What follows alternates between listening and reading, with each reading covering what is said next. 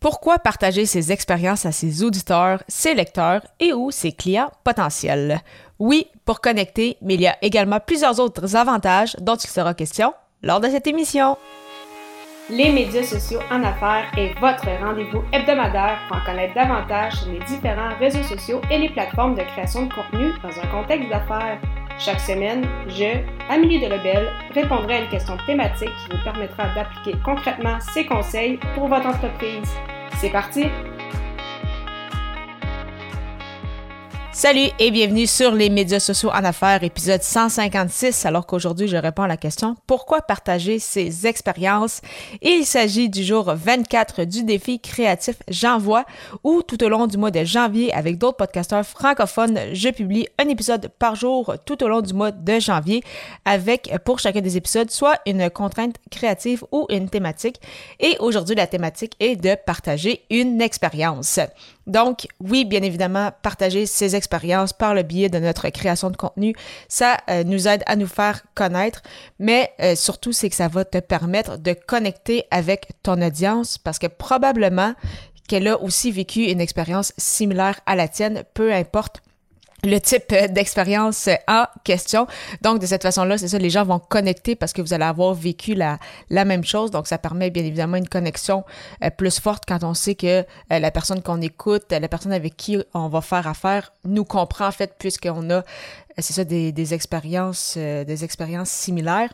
Et partager son expérience, c'est que ça aide aussi en fait à démontrer à nos clients potentiels quoi ne pas faire comme erreur. Encore une fois, peu importe notre domaine d'expertise, mais si on revient sur une expérience, il faut que ça en tire quand même euh, quelque chose pour, euh, pour tes auditeurs ou tes lecteurs ou peu importe.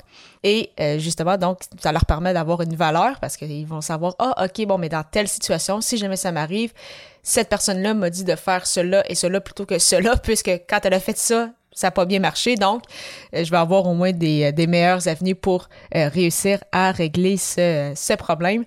Donc, de mon côté, ce que j'avais envie de, de, partager avec toi aujourd'hui, c'est si tu fais des entrevues avec ton podcast, oui, il y a plusieurs choses à s'assurer que tout fonctionne bien au niveau du, du, logiciel que tu vas utiliser pour faire des entrevues. Si tu fais des entrevues à distance, que ton micro, bien évidemment, fonctionne bien, que tu aies une connexion Internet.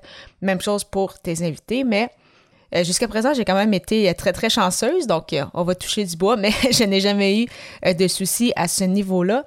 Cependant, j'utilise de mon côté l'outil Calendly pour planifier mes rendez-vous. Donc, en fait, Calendly, pour ceux qui ne l'utilisent pas, c'est une plateforme payante, mais qui a aussi une version gratuite. Et cette version gratuite-là, en fait, c'est que ça te permet de décider, toi, tes, tes plages horaires où tu es disponible. Et quand tu envoies le lien justement à ton invité, lui, il peut choisir ce qui est le moment qui lui convient le mieux selon les horaires que tu lui as proposés. Donc, plutôt que de toujours avoir des allers-retours euh, par courriel en mentionnant « Ah, je serai disponible à tel moment. Ah, moi, je serai plus à tel moment. Ah, puis là, des fois, on sait que ça peut quand même être, euh, long.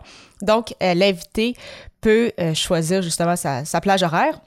Et une fois que ça c'est fait, tu reçois une confirmation par courriel et c'est rajouté automatiquement à ton calendrier Outlook. Donc de mon côté, c'est ça que, que j'utilise.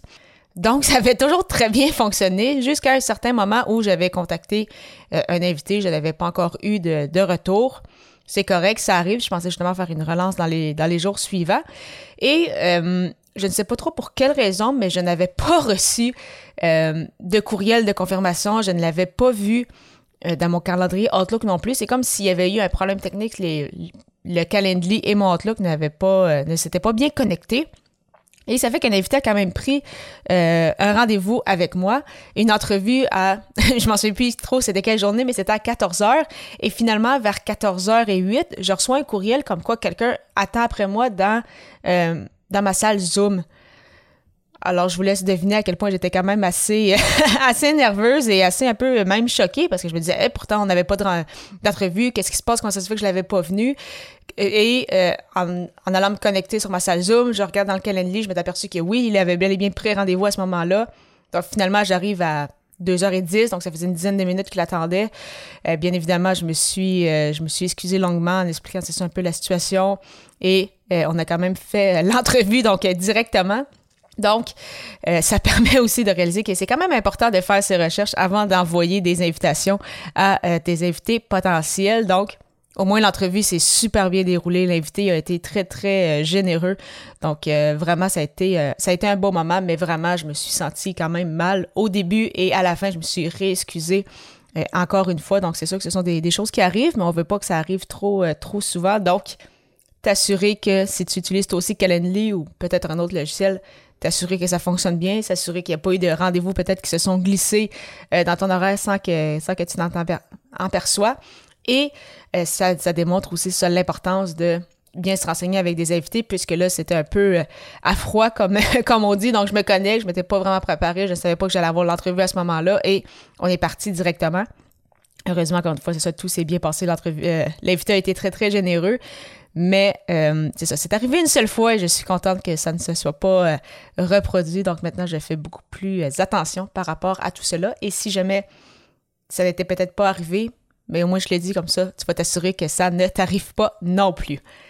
Si tu souhaites avoir un moment avec moi pour discuter de ta création de contenu, c'est le moment car mon calendrier Calendly, justement, est ouvert avec des plages horaires de 15 minutes. Pour prendre rendez-vous, simplement te rendre au amidebel.com baroblique consultation et je t'assure que je ne manquerai pas ton rendez-vous. Donc, au plaisir de se retrouver à l'épisode 157 alors que le sujet sera Pourquoi parler d'un livre qui t'a fait pleurer. À très bientôt!